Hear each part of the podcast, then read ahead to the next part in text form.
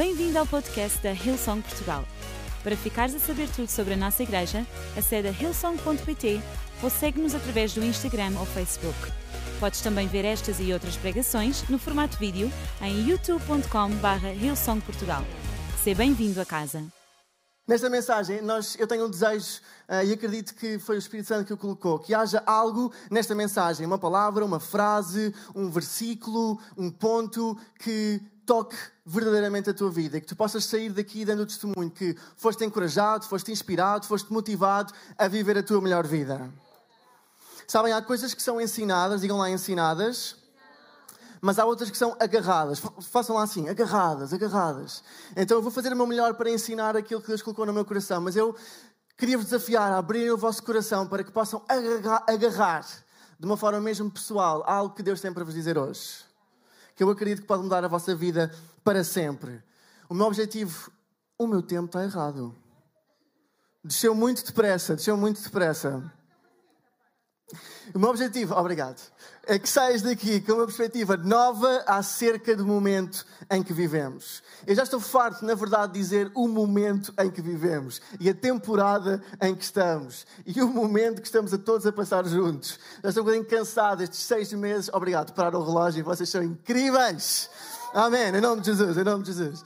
E então, esta temporada que estamos a viver, este momento que todos juntos estamos a viver, fez-me lembrar, eu, há uns dias estava a jogar uh, futebol com a minha filha, ela é uma excelente jogadora, é uma excelente jogadora. E estávamos a brincar e eu estava a fazer uma finta que basicamente era passar a bola pelo lado dela e depois saltar por cima dela e ela morre a rir. Adora, adora, adora, adora, adora. Então estávamos a fazer isto assim, assim na cozinha. A Joana adora que eu jogo futebol em casa, na cozinha, na sala, adora, adora, adora. Então estávamos a jogar, eu passei por um lado, saltei, só que não saltei alto o suficiente e a minha perna bateu na Matilde e o tipo caiu assim ao chão sem, sem saber o que, é que tinha acontecido. Ela está bem, está tudo bem, não precisamos se preocupar. Mas às vezes parece que nós somos a Matilde e que o pai a saltar por cima foi 2020. Nós nem estávamos bem à espera, não percebemos bem o que é aconteceu, mas levámos com alguém que estava a passar por cima de nós e caímos. Quem é que será que 2020 foi mais ou menos isto? Ok, obrigado, não estou sozinho. Mas eu hoje queria dizer-te que deste momento que nós estamos a viver, não é líquido que tenha que ter um impacto negativo na tua vida não é líquido, que só porque estamos a viver todos juntos globalmente um momento difícil, que isso tenha que dizer que o impacto na tua vida é necessariamente negativo. Sabem, Deus é um arquiteto, o pastor Mário diz isso com muita frequência. Deus é um arquiteto de momentos, de tempos, de pessoas, de sítios, de lugares. Deus é o arquiteto principal, é o arquiteto que sabe o que está a fazer. Então, eu hoje gostava que, de vos inspirar confiança, que nós podemos sair daqui, desta season, deste momento, com um impacto positivo. Quem acredita nisso? Não tem que ser um tempo desperdiçado, pode ser um tempo aproveitado. Então eu hoje gostava de vos trazer um versículo que mexeu imenso na minha vida, imenso. E que eu hoje gostava de partilhar convosco, não gostava de ficar com revelação só para mim. Digam lá à pessoa que está ao vosso lado, esta é para ti, ouve bem. Então, no, no, no, livro de Esther, quem é já leu o livro de Esther? O livro de Esther. A Esther está cá, Esther Rezende, ok. No livro que a Esther escreveu, um, basicamente, é um bocadinho depois do, do, do livro de Neemias e, e, da história. Quem é a história de Neemias? Ok? Isto é uma aula, uma aula bíblica hoje. E então, Neemias basicamente reconstruiu as muralhas e foi um, um, tempo da história em que o povo de Israel que estava no cativeiro conseguiu algum voltar novamente a Jerusalém e a Israel e voltaram a ser o povo de Israel. Mas, digam lá, mas houve algum povo judaico-judeu que ficou ainda disperso pelo sítio onde tinha sido exilado. E então a história de Esther passa-se neste sítio em exílio, em que alguns judeus não regressaram a Jerusalém, mas continuaram a estar na Pérsia, neste caso. E o rei é o rei Xerxes, digam lá Xerxes. E a história passa-se mais ou menos entre 486 e 464 antes de Jesus. E então este rei teve algumas lutas de poder no seu núcleo íntimo, na sua corte, nas pessoas que estavam mais perto deles. E através dessas lutas de poder houve uma lei que foi aprovada. Digam lá, hum. E esta lei condenava todos os judeus que viviam naquele reino a que, num certo dia, iam ser mortos e executados. Isto era uma má notícia para todos os judeus que vivessem nesse reino. Mas, digam lá, mas, de forma conveniente, entre aspas, uh, um tio e uma sobrinha que viviam na Pérsia e que, por razões que ninguém sabe muito bem explicar como é que aconteceram, chegaram a um lugar de influência junto do rei. Chegaram a um lugar de influência junto da pessoa que, em última análise, ia tomar a decisão sobre este caso ou não. Deus colocou, arquitetou este momento para que este tio e esta sobrinha estivessem colocados num sítio que ia ser a salvação de, dos judeus. E em Esther 4,14 diz assim: Isto é o tio a falar para a sobrinha, para a Esther. Esther, Esther, Rezende. Quem sabe se não foi para um momento como este que tu chegaste à posição de rainha? Digam lá um momento como este. E este é o, título, é o título da minha mensagem, um momento como este. Quem sabe, Hillsong Portugal, se não foi para um momento como este, que parece de ameaça internacional, que Deus colocou esta igreja, nesta cidade, neste país, para trazer salvação ao povo. Quem sabe, se não foi neste momento, nesta circunstância, que nós fomos capacitados e colocados agora para que possamos salvar o nosso país. Quem é que acredita nisso? Para um momento como este. Diz lá, para um momento como este. Sabem, para um momento como este, é algo que eu gostava que emoldurasse a nossa vida, que emoldurasse a nossa convicção, que fosse algo que está dentro do nosso coração, uma convicção que nós temos, que Deus nos chamou e capacitou e colocou na nossa vida para um momento como este. Nós não vamos ser a pessoa que leva só com 2020 e cai, nós vamos ser a pessoa que leva com 2020 e cai, mas levanta-se e continua a andar em frente, e continua a sonhar mais alto, e continua a cumprir o plano que Deus tem para a sua vida. Porque nós fomos chamados para porque nós somos chamados para para um tempo como este. Quem sabe estão aqui trabalhadores que foi exatamente para este momento que foram colocados na vossa empresa. Quem sabe se Deus não tem um avivamento a chegar ao vosso local de trabalho. Foi por causa disso que te encontras nessa empresa. Se calhar neste, neste ano escolar, quem sabe se não há aqui um aluno que foi colocado naquela turma para que aquela turma possa descobrir quem Deus é e que possa ter um, um motor de avivamento. Quem sabe? Eu acredito que há Esteres literalmente sentadas aqui, além da Esther Rezende. Eu acredito que nós todos fomos chamados para. Então não vamos estar parados num momento como este, vamos estar motivados num momento como este. O nosso futuro não está do outro lado do que nos para, o nosso futuro está do outro lado do que nos motiva. Então tu hoje estás aqui para um tempo como este. A nossa igreja está aqui para um tempo como este. E então agora vou olhar para Jesus. Quem acha que é uma boa ideia olhar para Jesus? Vamos olhar para Jesus e vamos uh, ao primeiro milagre que Jesus fez. Uh, na Bíblia, no, no, no, livro de João, em João 2, fala do primeiro milagre, que foi basicamente transformar água em. Amém. E todas as pessoas dizem Amém. E foi basicamente o primeiro milagre que Deus fez. Foi quando que Deus fez, que Jesus fez, o momento em que ele entrou no seu momento como este, para que tinha sido chamado para trazer à terra um avivamento. E vamos olhar para esse milagre e vamos ver três coisas, digam lá três coisas. Três princípios para que possamos viver um momento como este. Eu estou a acreditar que há aqui pessoas que vão, cuja vida vai mudar por causa do que Jesus fez. Em nome de Jesus. Então, em João 2, no versículo 1 e 2, eu vou ler. Diz: No terceiro dia houve um casamento em Canaã da Galileia. Este é o terceiro dia de Summer Camp, por isso, quem sabe, se não há Young and Free. Uh... Ok. A mãe de Jesus estava lá. A minha mãe também está aqui hoje, by the way. Jesus e os seus discípulos também foram convidados. E agora vejam bem o versículo 3, 4 e 5. A certa altura da boda faltou o vinho. Então a mãe de Jesus disse-lhe: Já não tem vinho. E Jesus respondeu: e que temos tu e eu a ver com isso, mulher. Ouçam bem agora, a minha hora ainda não chegou. Ela então disse aos criados da mesa: façam tudo o que ele vos disser. À primeira leitura, parece que Jesus disse isto para não se envolver com o que ia acontecer, mas se continuarem a ler, Jesus transformou a água em vinho, envolveu-se neste milagre, neste problema. Então não era bem isso que ele estava a dizer. As primeiras palavras de Jesus, no primeiro milagre que ele faz, são a minha hora ainda não chegou. Jesus estava a começar e já tinha a visão do seu futuro, a hora que ainda não tinha chegado, o plano que o Pai tinha. Ele estava basicamente a dizer: Ok, Neste momento, este é o contexto. Neste momento, este é o milagre. Neste momento, este é o problema. Neste momento, é isso que está a acontecer. Mas eu quero lembrar-vos que a minha hora ainda não chegou. Que há um futuro ainda à minha frente. Que há um futuro ainda à tua frente. Que Deus ainda não acabou connosco. As primeiras palavras de Jesus são acerca da visão para o futuro. Esse é o meu primeiro ponto. Visão para o futuro. Digam lá visão. Digam lá visão. A primeira coisa que Jesus faz no seu milagre é relembrar a visão para o futuro. A minha hora ainda não chegou. Eu agora vou me envolver nisto, mas eu quero que vocês saibam. O Pai continua a ter grandes planos à nossa frente. E hoje eu quero que tu saias daqui sabendo que o Pai tem grandes planos à tua frente. A tua hora ainda não chegou. Os teus melhores dias ainda não passaram. Os desafios maiores para a tua vida ainda não aconteceram. Há mais à tua frente. Há mais no teu futuro. Há uma visão para o teu futuro. Será que tu crês nisso? é nestes momentos que nós temos que relembrar à nossa alma que ainda há um futuro à nossa frente. Quem é que já andou de avião? Eu tenho mais ou menos medo de turbulência. Um, ok. E, e, e, estávamos num, num voo, não sei bem para onde, acho que era para a Itália, qualquer coisa como isso. E estávamos a passar por cima dos Alpes, os Alpes, não, os Pirineus. Ou os Alpes ou os Pirineus. Estávamos por cima de uma montanha grande. Uh, e basicamente uh, havia poços de ar. E quando nós estávamos os dois no avião, nós éramos recém-casados, então eu estava tipo a tentar. Tipo, está tudo bem, Joana. Não, isto é tranquilo. Yeah.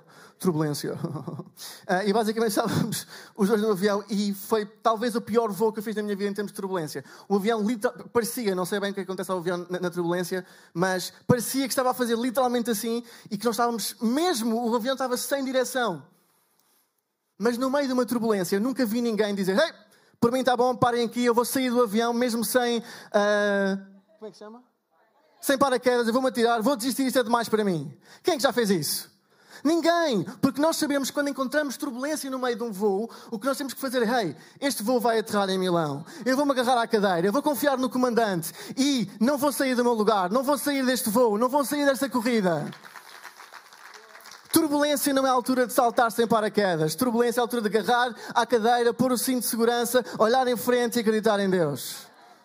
Este não é o momento de desistir. Este não é o momento de perdermos a nossa visão. Este não é o momento de perder a nossa paixão. Só porque temos alguma turbulência em tudo o que está à nossa volta e não vale a pena negar mas não é por isso que é a altura de desistir. Deus ainda não, ainda não disse que era para desistir. Deus ainda não disse que era para parar com esse sonho que tu tens em relação ao teu futuro. Deus ainda não disse que era para parar com esse negócio que ias começar. Deus ainda não disse que era parar para nós acreditarmos que Deus tem mais para Portugal. Deus ainda não disse que era para parar no que toca ao crescimento da nossa igreja em Lisboa. Deus ainda não disse que era parar no que toca ao crescimento da tua família, ao crescimento das tuas finanças, ao crescimento daquilo que está debaixo das tuas mãos.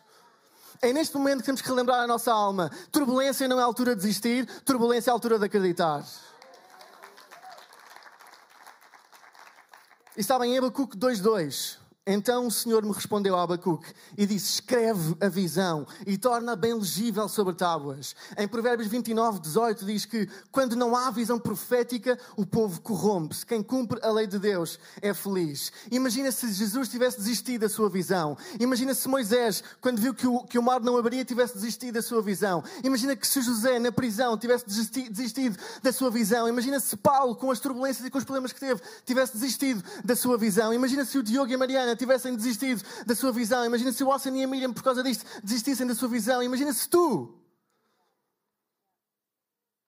por causa do que está à nossa volta, desistisse da tua visão. É a altura de relembrar à tua alma que quando há turbulência não é a altura de desistir, é a altura de acreditar. Posso ouvir um amém? Agora não é o momento de desistirmos da nossa paixão. É a altura de nos comprometermos com a nossa paixão em nome de Jesus. Então a história continua em João 2, 6 e 7 havia ali seis vasilhas de pedra, das que os judeus utilizavam para as suas cerimónias de purificação. Cada uma levava uns 100 litros de água. E Jesus mandou aos criados: Encham de água essas vasilhas. E eles encheram-nas até acima. O segundo princípio, a segunda coisa que precisamos de ter para que possamos viver para um momento como este é ação para o agora. Digam lá ação. Digam lá ação. Quem gosta de filmes de ação? Eu adoro filmes de ação.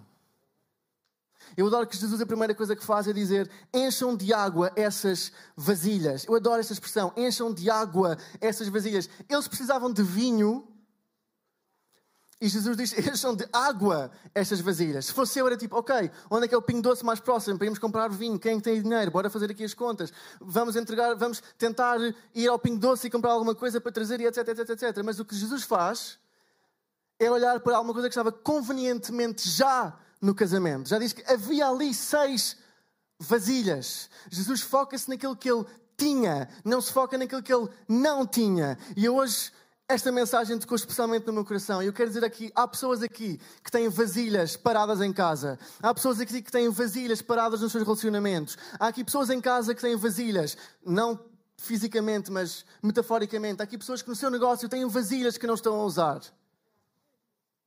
É a altura de olharmos novamente para as vasilhas que Deus nos deu. É a altura de olhar com novos olhos para aquilo que está à nossa volta. É a altura de tomarmos ação para o agora. É a altura de nos focarmos no que temos e não no que não temos.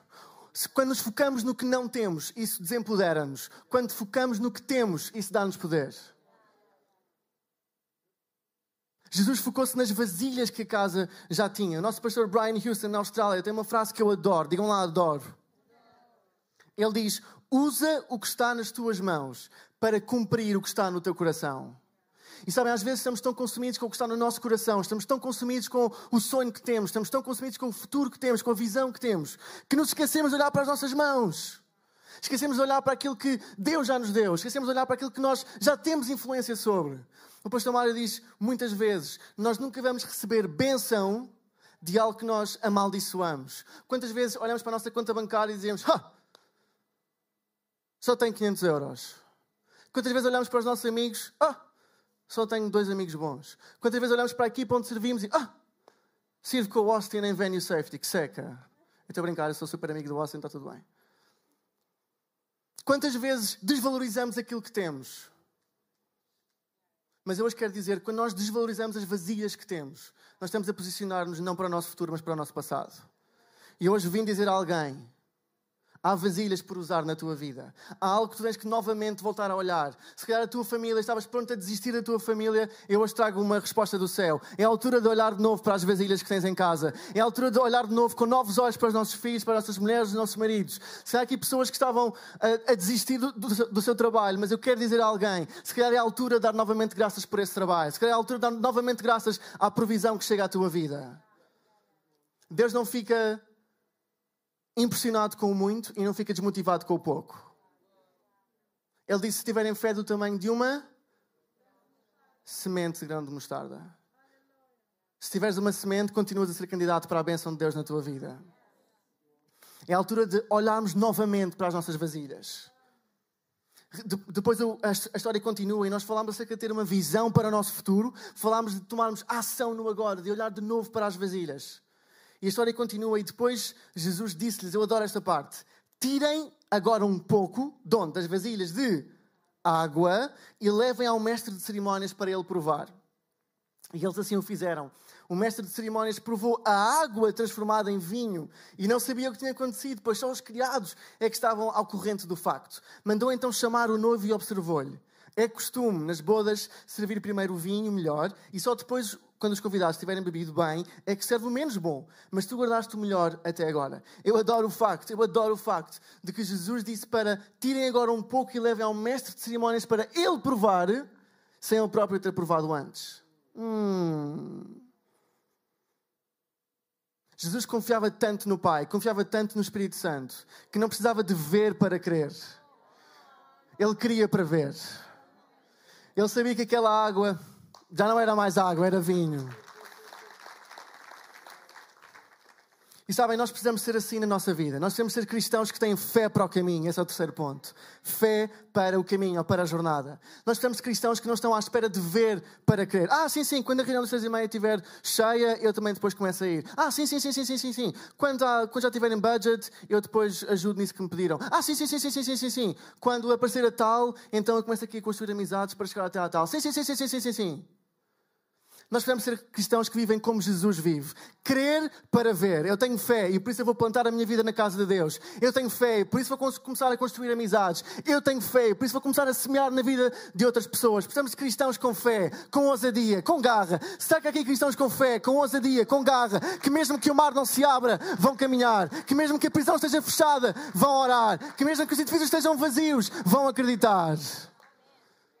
É desse tipo de fé que se fazem os avivamentos, é desse tipo de fé que se fazem os movimentos. Fé que não tem que ver para crer, mas fé que crê para ver. Em quem nós confiamos, ouçam bem agora, determina os frutos que nós colhemos. Quando nós confiamos em Deus, quando nós confiamos no Espírito Santo, quando nós confiamos na Sua palavra, então são esses os frutos que nós vamos colher. Mas quando a nossa confiança é limitada pela nossa capacidade, quando a nossa confiança é limitada porque os telejornais dizem, quando a nossa confiança é limitada pelo que o governo diz, então nós vamos escolher o fruto dessa confiança que colocamos. Sabem, eu sou. Agora ia dizer a minha idade. Posso dizer a minha idade? Não, melhor não, não vou dizer a minha idade. Mas eu vivi. Na... Eh, eu, que, eu que vivi. Parece que já não vivo. Uh... Quem é que se lembra da altura da geração rasca em Portugal? Ok, obrigado, Filipe. Houve uma altura em que basicamente tudo o que passava nos telejornais era a geração rasca. Era os nem, nem. Nem estudavam, nem trabalhavam. Era, sei lá, coisas ridículas, ridículas, a geração rasca. E então toda a gente chamava a minha geração da geração rasca. Vocês é que são rascos. Mas na altura, tipo, desemprego jovem, o desemprego jovem, os jovens são todos desempregados, os jovens isto, os jovens não trabalham, os jovens não sei o quê, os jovens, os jovens, os jovens, os jovens, os jovens, os jovens. Eu quero vos dizer que nunca, nunca vai ser isso que vai determinar as, uh, o nosso florescer e o nosso crescer. Quando, enquanto nós estivermos plantados, enquanto colocamos a nossa confiança no nosso Deus, enquanto temos fé para acreditar, pode haver desemprego jovem, mas os nossos jovens vão estar cheios de trabalho. Pode haver dificuldade, mas quem está plantado vai continuar a florescer. Nós temos que ser cristãos que acreditam que o milagre está feito antes de nós o vermos. Em 2 Coríntios, no capítulo 1 e no versículo 20, diz: De facto, por meio dele, de Jesus, Deus diz sim a todas as promessas que fez. Por isso, o seu amém a Deus para glorificar também é nosso. Deus diz que sim às suas promessas. Deus diz que sim ao teu futuro. Deus diz que sim ao que está à tua frente. Por isso, o nosso amém também é nosso. Em 2 Coríntios, no, no capítulo 4, mais à frente, no versículo 13, diz assim, Paulo escrever, a Sagrada Escritura diz, acreditei e por isso falei. Também nós acreditamos e falamos, pois temos o mesmo espírito de fé. Eu estou à procura de uma igreja que tenha uma linguagem de fé. Eu estou à procura de uma família que seja uma linguagem de fé. Porque acreditamos e por isso falamos. Aquilo que nós falamos revela o que nós acreditamos. Se aquilo que sai da, da nossa boca é impossibilidade, incapacidade, incredulidade, isso não revela as circunstâncias, revela o nosso coração. E eu não sei quanto a ti, mas o meu coração está ligado ao coração do Pai. Eu não sei quanto a ti, mas o meu coração acredita que Deus diz sim às suas promessas. E então essa vai ser a minha, linguagem. Havia um partido em Espanha que tinha uma, um slogan que era Nós podemos, não era? Ok, ok. Nós podemos.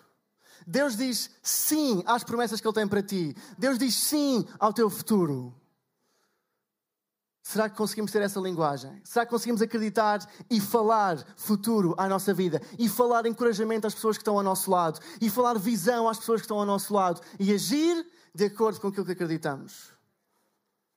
Então, o primeiro princípio para vivermos para um tempo como este era visão para o nosso futuro. O, uh, o, segundo princípio era tomarmos ação no agora. E em terceiro lugar, temos fé para a jornada. A equipa de louvor pode se juntar a mim.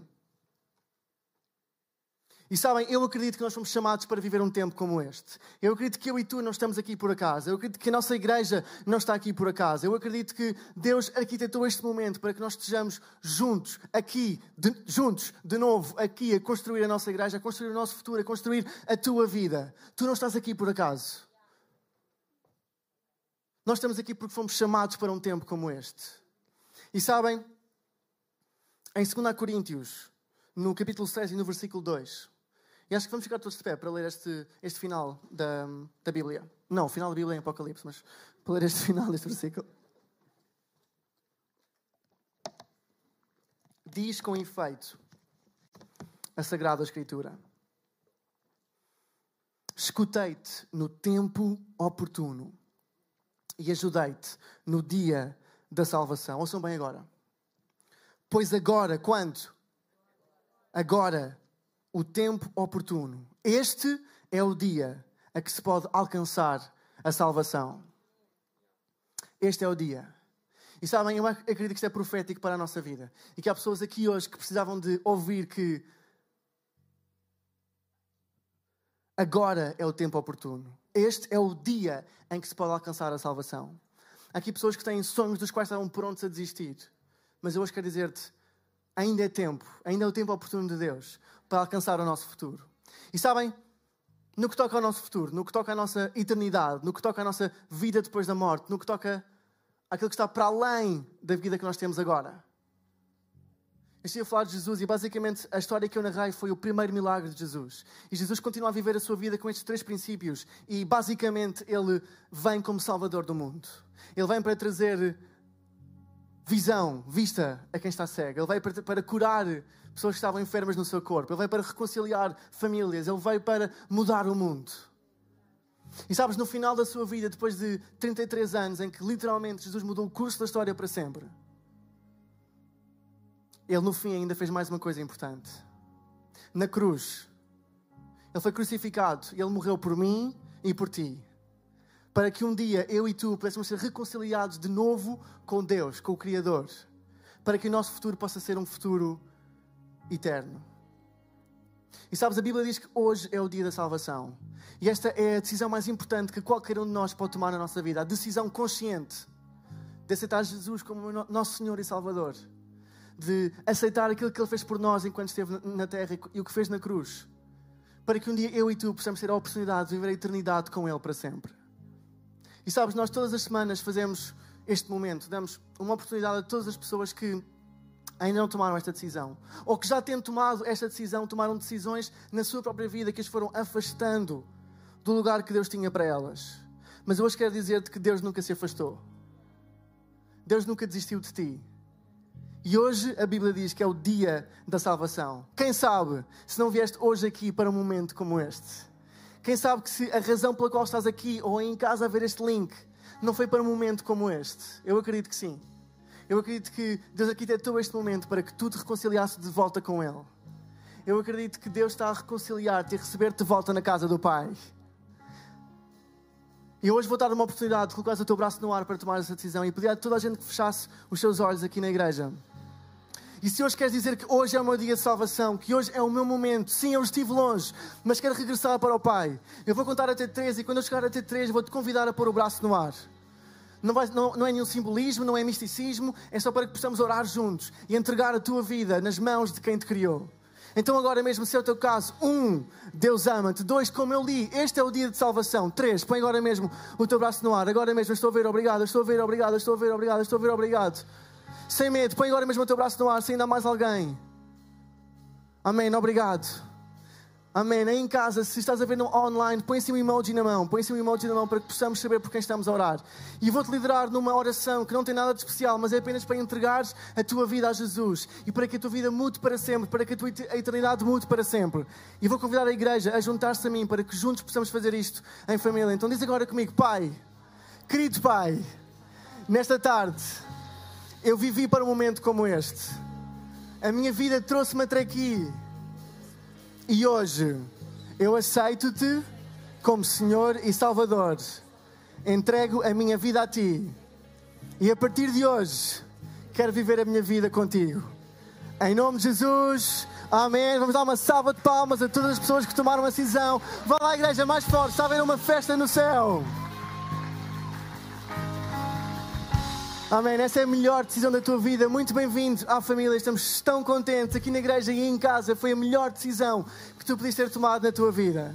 O meu conselho de amigo seria que no próximo domingo estivesse novamente connosco. Se estás aí online, podes vir a uma das nossas reuniões, vem. Se estás aqui presente, volta no próximo domingo e vamos estar juntos novamente na casa. A melhor decisão depois de aceitar é estar plantado numa igreja local que é saudável e que floresce. Mas estás aqui no, no, final da reunião, podes sair por esta porta à tua direita e depois fazer o caminho novamente até a entrada e falar com qualquer um dos nossos voluntários. E teremos todo o prazer para apresentar-nos, ficar a conhecer-te e ajudar-te nos próximos passos da tua fé. Estás aí em casa, podes pôr um emoji da mão aí no chat ou ir a hillsong.pt barra Jesus. E os nossos pastores aqui vão estar em contato contigo e receberem-te a nossa família e ajudar-te com tudo o que está por vir. Amém? Amém. Esperamos que a mensagem de hoje te tenha inspirado e encorajado. Se tomaste a decisão de seguir Jesus pela primeira vez, acede a hillsong.pt Jesus para dar o teu próximo passo. Te lembramos que podes seguir-nos no Facebook e Instagram para saber tudo o que se passa na vida da nossa igreja. O melhor ainda está por vir.